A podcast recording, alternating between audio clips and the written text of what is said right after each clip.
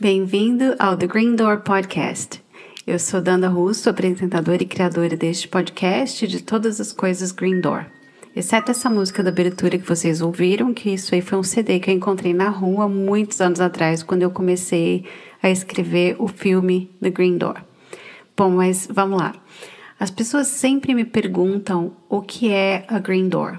A Green Door é uma referência visual que representa um momento de elucidação espontâneo que nós presenciamos em algum momento de nossas vidas e que não depende da gente, mas sim de algo com uma consciência muito maior do que a nossa. Esses eventos podem ser de diferentes naturezas religiosas, espirituais, científicas ou até atos corriqueiros, mas que acontecem num dado momento onde nós estamos abertos e prontos para receber aquela informação. Como e quando essas green doors se abrem é apenas a ponta do iceberg. O que importa é que uma vez que a gente experiencia um desses eventos, não tem mais como desver aquilo que vemos. Ou seja, não tem como regredir no nosso aprendizado. No momento que essa porta se abre no nosso subconsciente, é porque nós estamos realmente prontos e temos as ferramentas necessárias para processar aquela informação. Então, aqui vai um pouquinho de como a ideia do Green Door Podcast nasceu. Vamos lá! Há sete anos atrás, para ser bem precisa, eu tive meu primeiro momento Green Door e ele foi de uma natureza espiritual muito grande e mudou completamente a minha percepção das coisas, a minha percepção das pessoas, da minha vida e, mais importante, de, sobre mim mesma. E dali para frente eu comecei a brincar com essa ideia de criar uma plataforma onde as pessoas pudessem se sentir seguras para dividir as suas experiências Green Door, sem se preocupar em ser julgadas. E de repente eu criei esse podcast, o The Green Door Podcast.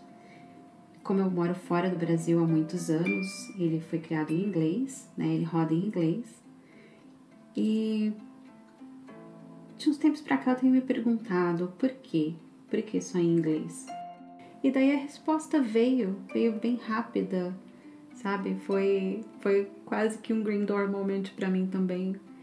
Ela veio no sentido, o intuito dessa plataforma e desse podcast é abranger a maior quantidade possível de pessoas com histórias maravilhosas para dividir é criar uma comunidade de aceitação, de diversidade.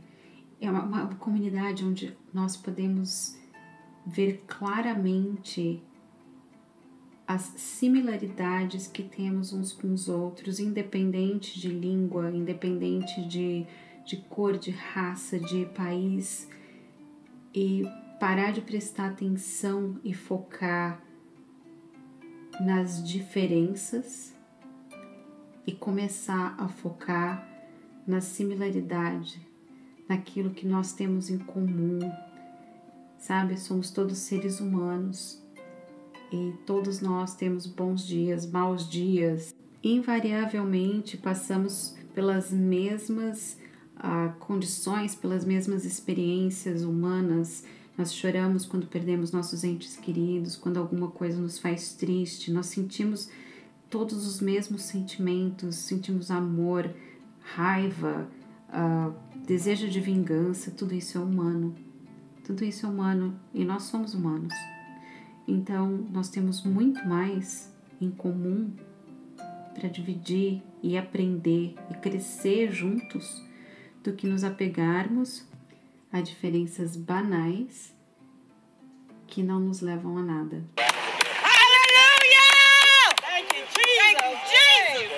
Bom, vamos lá então, galera. Para começar o nosso primeiro episódio do The Green Door Podcast, versão português, a gente vai conversar hoje com uma amiga muito querida, atriz maravilhosa, carreira brilhante e que eu também gosto de definir como uma ativista da saúde, que não muita gente sabe por enquanto, mas já vai saber agora. E uma puta mãezona que ela é, Daniela Escobar Duncan. Amém. É isso aí, Miss Duncan. Dani, bem-vinda. Super contente que você está aqui com a gente hoje na primeira edição do podcast The Green Door, versão português. E eu me lembro que quando a gente se conheceu, você compartilhou comigo que você havia passado por uma experiência muito forte ah, quando você foi diagnosticada teve que passar por uma cirurgia, e aquilo me tocou muito, por várias razões, mas a mais clara, talvez, por aquilo ter sido realmente um, um, um momento de porta verde, de expansão de consciência, de, de ter sido permitido a você ver além daquilo, enxergar além daquilo que estava sendo mostrado nesse, nessa realidade tão fechada que a gente vive. E eu lembro quando você estava contando aquilo para mim, eu olhei para você e eu a única coisa que eu vi foi Daniela mãe. E eu, eu sempre fiquei pensando naquilo, que era uma coisa tão natural e tão bonita e tão humana que eu queria que chegasse o dia que você pudesse dividir isso com outras pessoas. E o dia chegou. Amo. Eu tive dois momentos muito fortes de Green Door, de, desse esse switch na minha vida. O primeiro deles foi quando eu me tornei mãe, mesmo. E eu estava naquele ritmo, assim, de começar e um trabalhinho atrás do outro, os trabalhinhos já começando, né? Eu começando a mostrar que eu tinha de diferente para o mundo e de repente eu me vi mãe. Tudo mudou.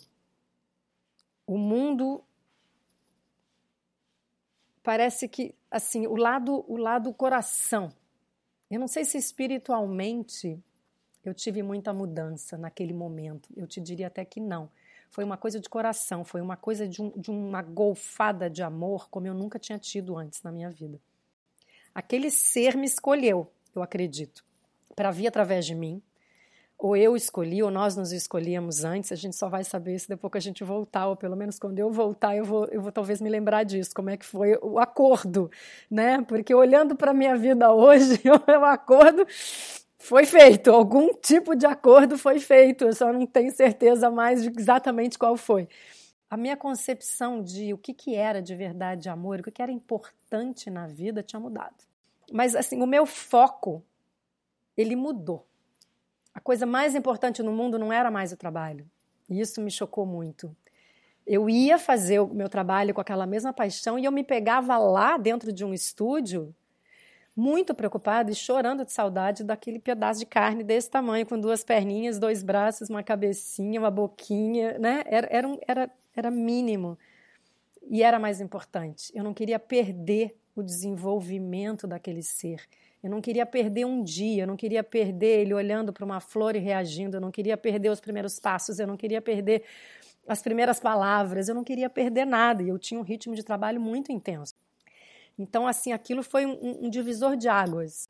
Até um momento que eu resolvi dar uma pausa. Eu não queria andar para lá e para cá dentro de um carro blindado, morrendo de medo de descer na escola, de descer no supermercado, de ir e vir para o trabalho. Se acontece alguma coisa comigo e eu não, eu não existir mais, como é que eu vou deixá-lo sozinho? Isso aí começou a ter um peso muito grande. Eu resolvi mudar de país, fui para aí, foi quando a gente se conheceu né? E, e, e tive assim 15 anos de uma vida maravilhosa. 15 anos.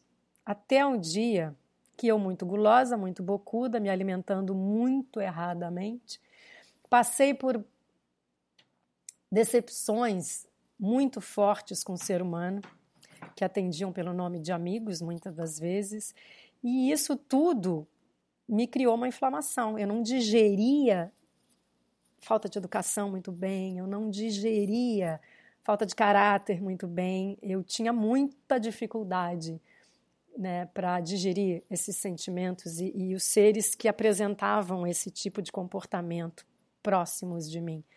E isso gerou uma inflamação. Então, assim, eu fui diagnosticada como um tendo um câncer estágio 4. Eu tinha um, um, um eu tinha a inflamação era no meu intestino. Então eles me disseram colon cancer stage 4, né? Câncer de intestino estágio 4. O último médico que foi que disse isso, eu já tinha parado na emergência do Cedar Sinai umas duas, três vezes. E essa emergência, eles tinham me dado morfina para dor e a dor não tinha passado. Eu precisava de uma cirurgia de emergência porque o meu intestino estava totalmente entupido, não passava o alimento para a saída. A reta da saída estava entupida, então a dor violenta que eu sentia era por isso.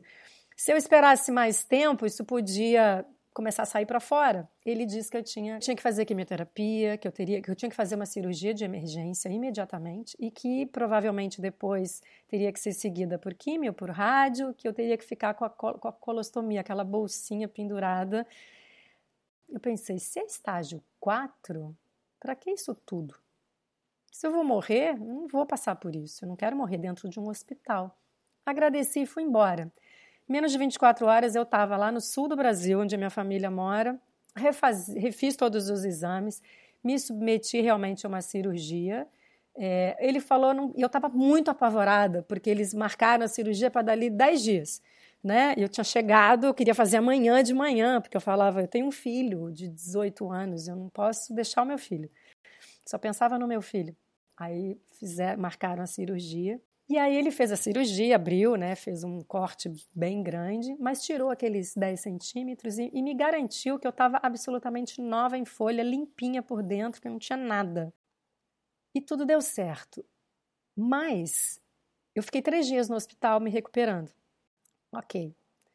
Eu estava numa UTI e nesse lugar eu estava ali, eu fiquei três dias com tubos em mim de remédio, remédio para dor, remédio para cicatrização e remédio anti-inflamatório para não dar nenhuma inflamação, né? Porque foi um corte grande na barriga até ele chegar lá onde ele tinha que chegar. Eles me deram um remédio para aumentar minha pressão. Minha pressão sempre foi muito baixa. E aquilo me dava taquicardia. Eu tinha certeza de que aquilo ali ia estourar meu coração. Cada vez que eu ia relaxar para dormir, porque eu tinha que ficar eu tinha que evacuar, eles não me deixavam embora para casa antes de eu evacuar. Para eu evacuar, eu tinha que relaxar. Dormir começar a me recuperar. Quando dava o remédio para aumentar a pressão, é, é, era, era, um, era um ciclo vicioso, eram três, quatro remédios que me davam essas coisas. Aí eu tive que começar a mentir que eu não tinha dor, para que ela não desse o remédio. Aí eu vi que eu tinha que prestar atenção qual era do, dos remédios e para que que era, que, que alterava as máquinas. E o meu coração, meus batimentos cardíacos e a minha respiração. A veia do pescoço parecia que ia arrebentar. Saltava, eu sentia o coração batendo aqui. E eu acordada, né, naquele tempo todo, vendo aquilo. Aí quando ela deu um, que deu a coisa toda, eu, para que que é esse remédio? Ah, esse aqui é o para dor. Aí eu falei, puta que pariu, vai ser o para dor. Então eu não tô com dor, pode não me dar esse remédio? Eu tô ótima. A dor era de me grudar no teto, porque eu sou muito sensível fisicamente. Eu precisava do remédio para dor, mas eu disse para não dar. Num dado momento, não sei se com o olho aberto ou fechado, porque eu estava muito exausta. Danda, não consegui relaxar, eu não consegui dormir. Eu estava muito exausta. E lá um belo momento, eu achei que eu tinha dormido, que eu tinha sonhado apareceu na minha frente uma, uma, umas telas sextavadas de vidro. Apareceu três pessoas e essa esse ser que, não, que eu não via, mas que se comunicava comigo. E ele perguntou: Você está pronta para voltar? Eu só pensava no meu filho. Eu acredito que é assim que a gente faz a passagem hoje. É quando a gente decide ou quando a gente desiste. Quando a gente desiste. E eu só pensava no meu filho. Então, assim, desistir não era uma opção. Eu tinha vontade e muita curiosidade para aquilo que eu estava vendo, porque eu não, no meu consciente eu não conhecia nada daquilo. Mas eu só pensava no André. Eu falava, não, eu não posso deixar ele. Ele não está pronto, na minha cabeça, né? ele não está pronto para viver sozinho. Ele não está pronto para administrar uma casa sozinho. Ele, ele ainda precisa de mim. E aí eu falei: não, eu não estou pronta. Eu não estou pronta. Eu tenho meu filho.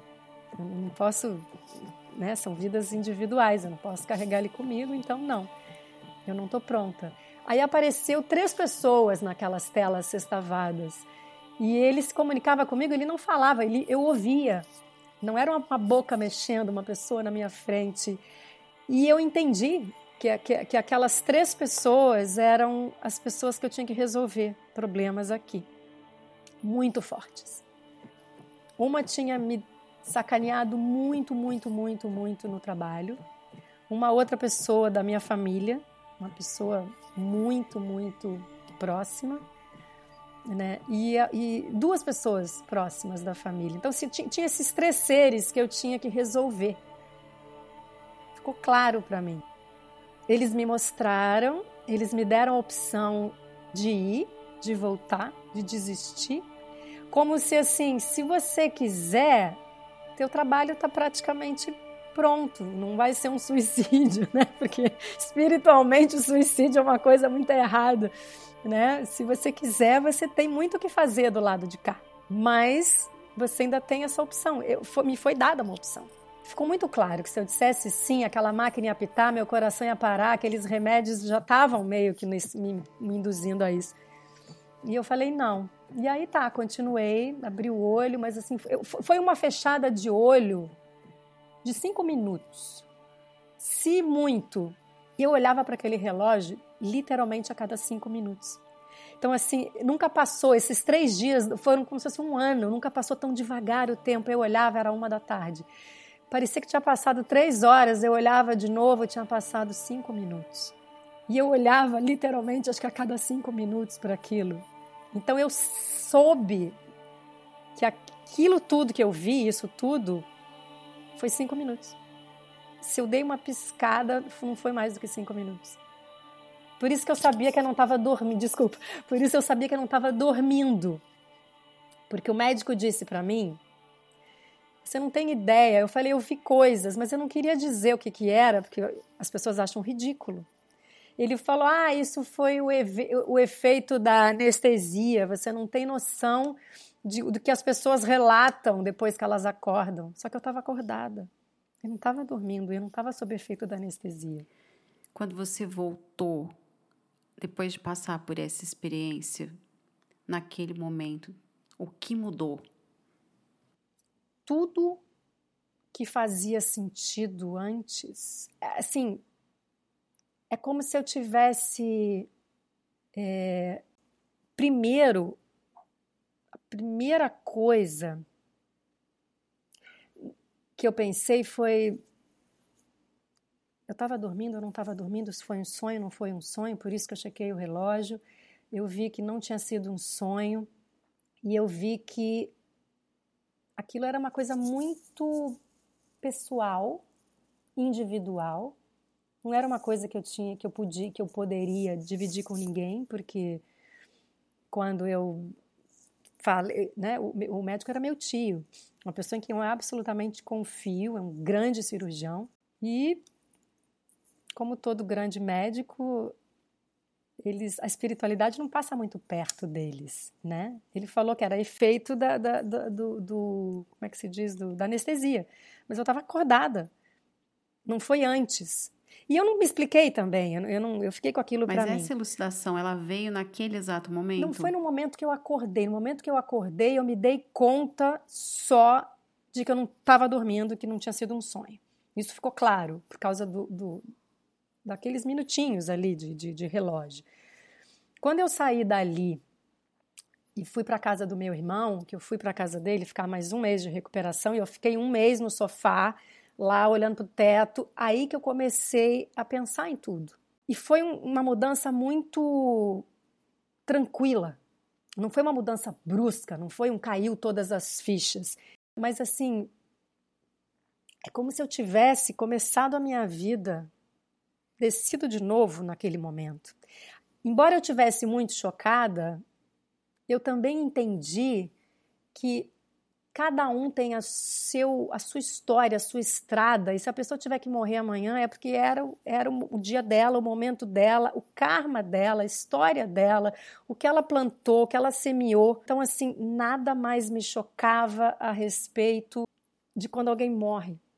Quando eu vejo hoje alguém, essa comoção pública quando alguém morre, isso não acontece mais comigo. Porque eu passei a entender os tempos das pessoas. Elas têm o tempo que elas têm. E na minha cabeça começou a me ser claro, como se eu soubesse, como se eu sempre tivesse sabido disso, o que não é verdade. Eu passei a, saber, a sentir isso depois daquele momento, que ela escolheu aquilo. Eu acho que a gente escolhe até o tempo que a gente vai ficar aqui na Terra.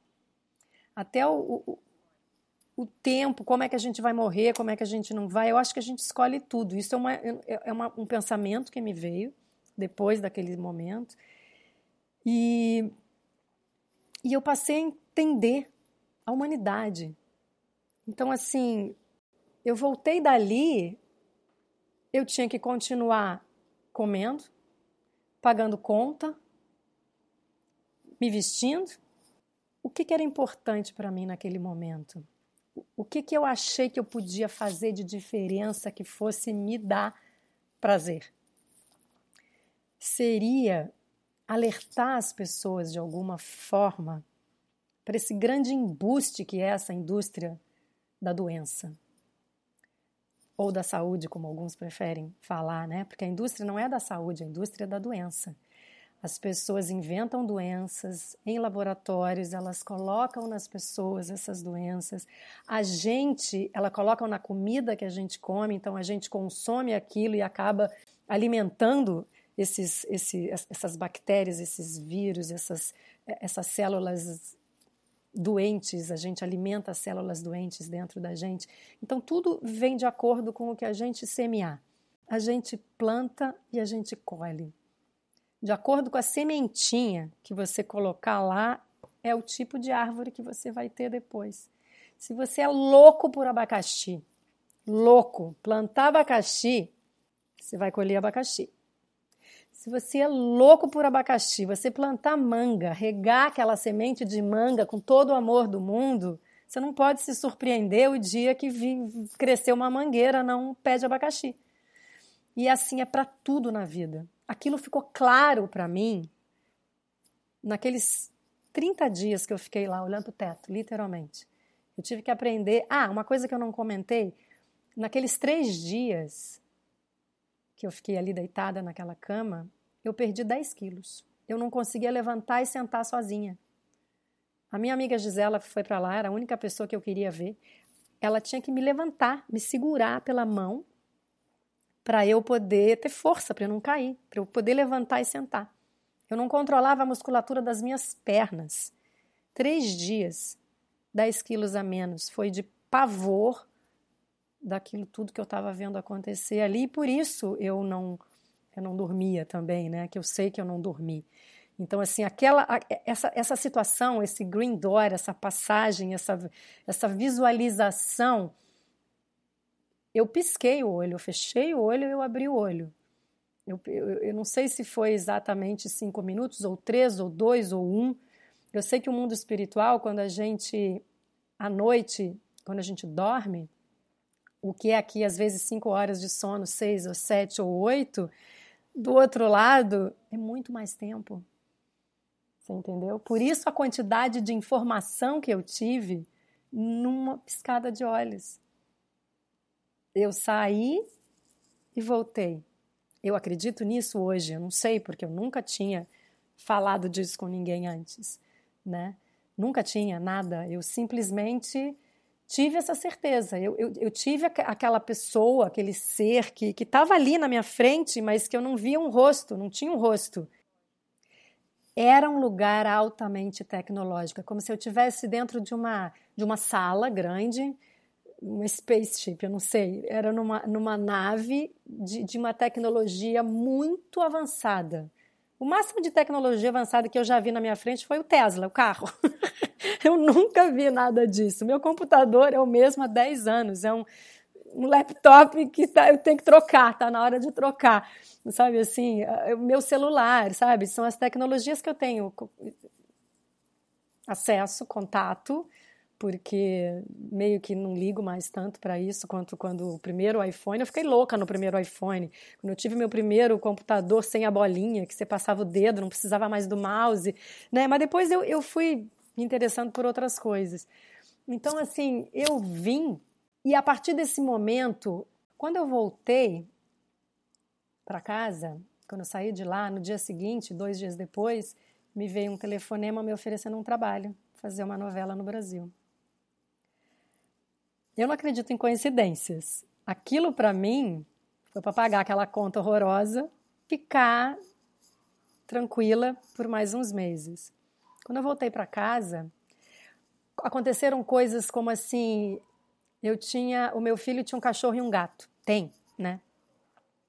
E eu sustentava o cachorro e o gato, dava carinho, porque o bichinho fofo e tal, mas eu não tinha ligação nenhuma. Se você tivesse me conhecido antes disso, naquela época, antes disso, eu ia entrar na tua casa, quando a Clio pulasse em mim, eu ia dizer, ai, fofa, chega pra lá. Assim, sabe? Ai, que bonitinha. É, fofa, tá bom, eu te, te ama. E, e era isso. Bonitinho, mas eu não perdia um segundo do meu dia. Eu não pegava um cachorro e pegava no colo, sabe? Era bonitinho, fofo, que legal, mas, né?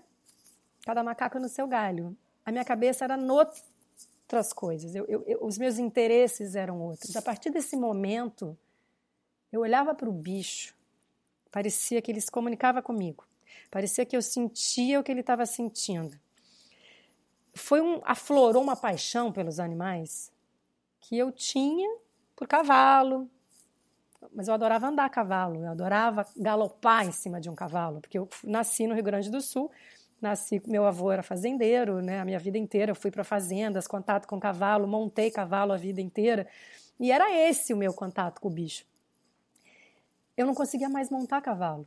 Eu olhava no olho do bicho, eu pedia desculpas. Ai, me desculpa, me desculpa, eu não sei se eu estou muito pesada, eu prometo que vai ser só cinco minutos. E aí aquela paixão por montar, ela foi desconstruindo dentro de mim, eu não conseguia mais montar.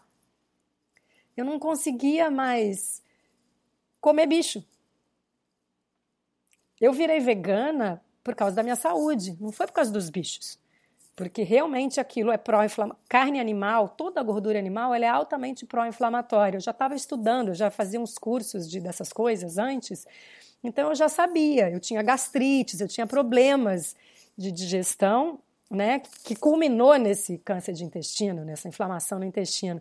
Então, assim, as coisas que eu evitava era por causa da minha saúde física, não era pelo animal. A partir desse momento, eu olhava para o bicho e eu, eu chorava, eu dizia como que eu comia, como que eu conseguia comer você, sabe? Um, uma galinha, eu olhava para o olho da galinha, para um frango, até o peixe, que era uma coisa que eu não sentia nenhum remorso um dia eu vi um documentário que o povo se comunicava com o cinegrafista.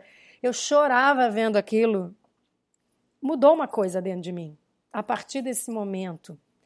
E não foi uma coisa consciente, sabe? Não foi vendo esses documentários. Esses documentários acabavam comigo. Esses documentários me fizeram querer mostrar para as pessoas. Isso vai te fazer ficar doente. Com consciência espiritual ou não, o que você está fazendo vai te fazer ficar doente. Então eu escolhi esse caminho da nutrição para mostrar uma coisa que eu tenho certeza que é espiritual, não é o corpo físico. Mas também, porque já está comprovado cientificamente há muitos anos e hoje em dia está sendo mostrado para as pessoas num, numa frequência maior o quanto a carne animal e to toda a gordura animal, em todas as formas, os laticínios, os subprodutos, tudo isso é o que vai tirar as pessoas daqui, mas vai tirar as pessoas que não têm essa consciência espiritual. Vai tirar as pessoas que, sabe aquela brinca, piada só nascendo de novo? Você fala, tem gente que nem nascendo de novo, mas nascendo de novo ela tem uma nova chance de começar tudo do zero, pelo menos. Mas foi a partir disso foi uma consciência diferente. Foi assim, o meu coração, ele, ele abriu para as plantas. Eu não tinha uma planta na minha casa. Você, conhece, você me conheceu, eu quase chorando cada vez que eu viajo, pelo amor de Deus, as minhas plantinhas. Eu tenho uma, hoje uma coisa com sementes muito forte. Eu não consigo jogar uma semente fora, porque a semente é a vida. Então, assim, eu como uma fruta muito doce, eu quero que aquilo ali seja uma árvore, que alguém possa comer daquilo no futuro. Então, assim, isso tudo Eu tenho certeza que foi a partir desse momento. E não foi assim aquela sensação, é, é, ai, nasci de novo, agora vou ressignificar a minha vida. Não passou pela, pelo intelecto. Foi uma coisa. Foi um download, então, né? Foi um download, exatamente. Exatamente.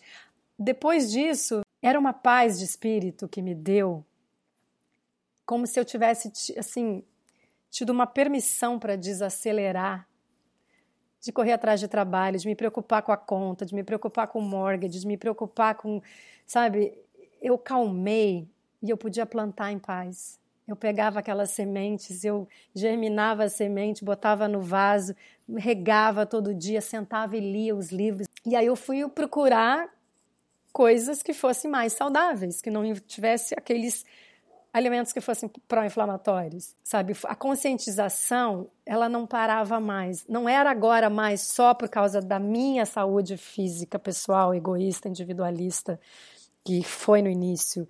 É como se eu tivesse sentindo o mundo, a natureza falando comigo. E aí assim, aí o mundo espiritual chegou através de mim por outras fontes. Eu conheci você, não foi por acaso. E eu conheci outras pessoas que eu estou tendo mais acesso hoje também, que eu acho que também não foi por acaso. E essas pessoas estão trazendo. Eu, eu, sempre quis ouvir e ver, né? Lembra que eu te falava? Eu queria ouvir, eu queria ver eles. Desce aqui na minha frente, podia ter a cara horrorosa que fosse, podia ter um olho na testa desse tamanho. Fala comigo, né? Isso nunca aconteceu. Mas através de outras pessoas que vêm, que, que enxergam e que ouvem, as mensagens chegam a mim. E eu não duvido mais delas. Antes eu era cética, cética, cética, eu duvidava. Você tava que nem o Santomé, né, Dani? Você queria ver para crer. Ver para crer, total. Então essas mensagens estão chegando. Eu era uma calma, os downloads aconteciam todos os dias. Todos os dias. Então foi aos poucos que isso tudo aconteceu, mas tudo isso aconteceu, um mundo de coisas aconteceu. Então, assim, outras coisas estão sendo pedidas de mim. Tipo, o download não parou ainda. Já faz seis anos daquele. Dando a televisão, tirar a televisão da minha vida, eu achei que isso nunca. Eu ia ficar louca. Eu achei que ia ficar louca. Eu parei de ver. É porque agora a minha exigência de conexão é outra. Tipo, eu passei de ano, sabe? eu, eu, passei, eu graduei, exatamente, eu graduei. Mas eu te cortei muito. O que, que você ia falar agora sobre os downloads que nunca mais iam parar de acontecer?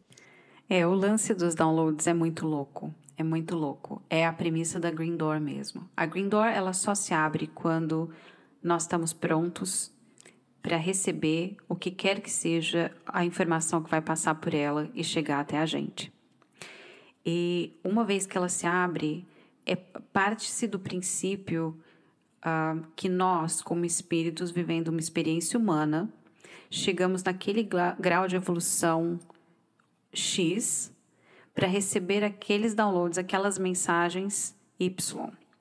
E que estamos prontos com as ferramentas necessárias para processar a informação que vai ser dada para a gente, que vai chegar até a gente.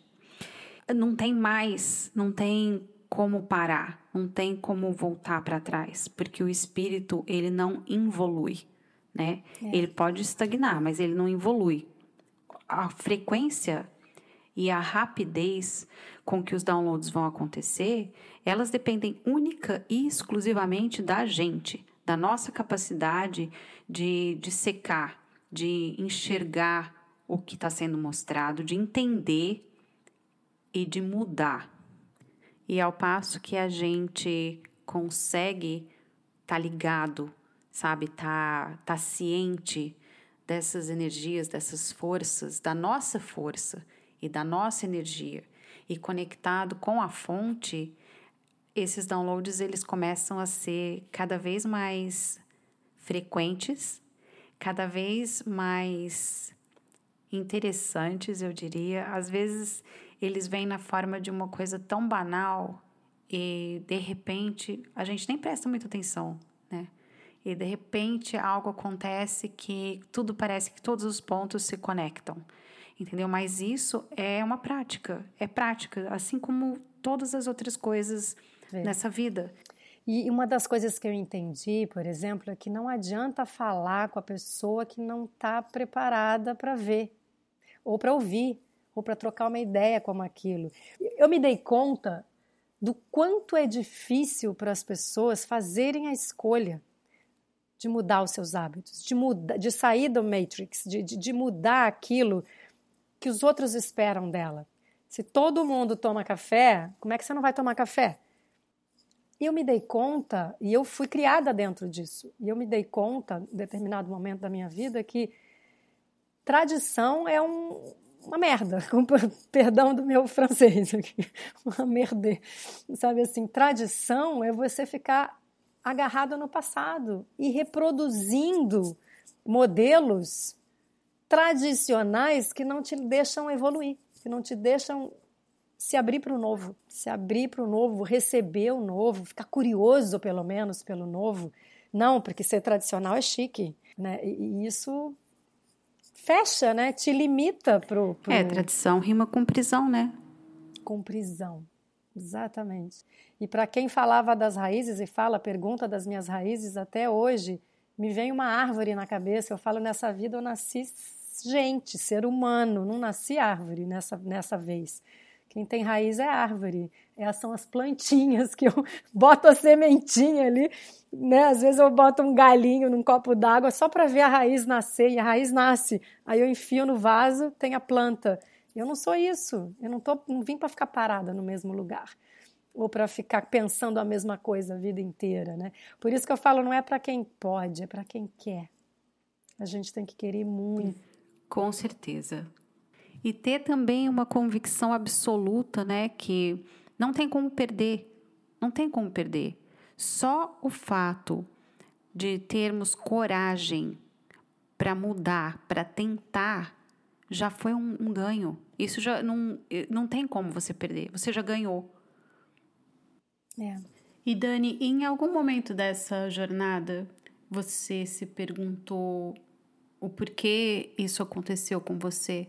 O porquê dessa experiência tão forte nesse determinado momento? Eu penso que isso aconteceu comigo, por exemplo. É claro que eu comi errado, é claro que eu me entupia de sorvete, que é uma gordura hidrogenada que inflama. Eu me entupia de alimentos pró-inflamatórios, ok. 50% do que aconteceu comigo foi o que eu botava dentro de mim. Eu não, eu não vou tapar o sol com a peneira e dizer que eu não. Né? Ainda mais tanto que eu já estudei disso hoje, eu sei que isso tem o seu tool né? nessa coisa toda. Mas, por que, que eu acho que isso aconteceu comigo a nível espiritual? Que é o que interessa para o nosso Green Door. Eu estava me magoando muito com pessoas. Muito forte assim, era uma amiga que teve uma, me fez uma traição muito grande, uma questão profissional, a outra numa uma questão pessoal. Eu tinha pessoas que eu valorizava muito e que elas estavam meio que sendo humanas e eu não estava tendo a capacidade de enxergar o limite do outro. Eu tinha, eu tinha uma, um hábito, péssimo hábito de superestimar as pessoas. Porque a gente a gente lê as situações a partir da gente, né? Nosso discernimento para entender o outro vai a partir de quem você é. Então, assim, se eu sou uma pessoa de bom coração, eu vou achar que você também é. Eu vou esperar, a minha expectativa é que você também seja. Então, eu vou te superestimar se você não for. Eu vou estar esperando que você tenha um comportamento a partir do que eu teria. E aí isso começou a acontecer, e aí aconteceu com um namorado que eu tive, que eu me encantei, que achei que era a oitava maravilha do mundo, né? E não era nem a terceira, mas eu estava enxergando e botando na conta daquela pessoa uma expectativa muito além do que ele era capaz de ser e de fazer. Então, assim, eu me envolvi com pessoas a nível pessoal, não só como a nível íntimo, como né, as amizades que estavam à minha volta, e eu estava sofrendo muito com aquilo. Sofrendo muito com aquilo. Então, assim, eu não digeria certas coisas que eu poderia ter digerido melhor. Eu não digeria a traição, eu não digeria a falta de respeito, eu não, eu não digeria a falta de consideração. Não estava sendo recíproca em nada, né? Então, assim, por isso eu acho que eu fui puxada pela orelha. Vem cá, vem cá, vamos te botar três dias aqui no inferno. Você vai para o limbo e vamos ter uma conversinha. Talvez não da maneira que você está pedindo, que é o, o ET descer ali na sua frente ou o espírito materializar na sua frente, porque talvez você não esteja tão preparada quando você pensa que você está e você fosse ter uma parada cardíaca de susto, né? Porque às vezes a gente pensa que está preparado e não está. Hoje até isso eu entendo. Eu quero ver, eu quero ver, eu quero ver. Eu tenho que aprender a me conectar primeiro, para daí essa outra porta se abrir, né? As coisas vão na medida da nossa capacidade, na medida do que a gente está pronto para receber. Então eu acho que foi por isso que eu passei, por isso que eu passei, porque foi assim um dominó. É uma pedrinha caindo depois da outra, uma caindo depois da outra. Mas o que, que eu estava pedindo? Tá muito demorado isso. Mais rápido, mais rápido, mais rápido, sabe? É aquela máxima, né? Cuidado com o que você pede. Bom, nosso episódio está chegando ao fim, mas primeiramente eu queria te agradecer muito. Fiquei muito honrada de ter você no Green Door comigo, falando de um assunto tão especial, dividindo uma experiência tão íntima, tão, tão única e com o coração tão aberto. Mas antes da gente fechar, eu quero fazer uma última pergunta para você. O que é sucesso para você? O que é o sucesso para Daniela Escobar Duncan hoje? Sucesso para mim é dormir em paz, é comer bem, é comer bem, é me alimentar bem, sem causar o sofrimento de nenhum outro ser vivo, de nenhum outro mamífero, não deixar ninguém órfão pelo meu prazer primário, que é o prazer oral, é o mais primário de todos aqui na Terra. Então, assim, sucesso para mim é saber que eu posso me alimentar super bem, sem machucar ninguém, sem matar ninguém, sem comer cadáver de ninguém, né? É sucesso. É a paz de espírito. Esse é o sucesso. Não tem sucesso maior do que a paz de espírito. De saber que você continua o teu caminho, mas você não está machucando ninguém, você não está causando o sofrimento de um outro ser. Isso é dormir em paz. Lindo, concordo plenamente. E como diria minha mãe, a paz de espírito não tem preço, né? Muito obrigada, te adoro. Totalmente recíproco. totalmente recíproca. A primeira e única pessoa que eu dei a minha cara sem maquiagem, sem filtro. Bom, a gente não precisa disso anyway. Mas é isso aí, galera.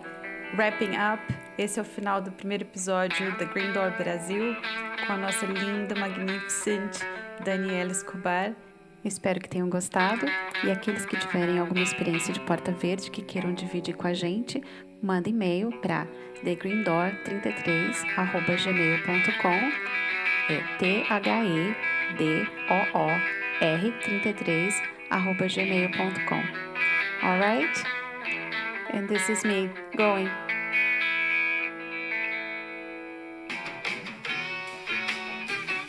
We know what's that secret you're keeping.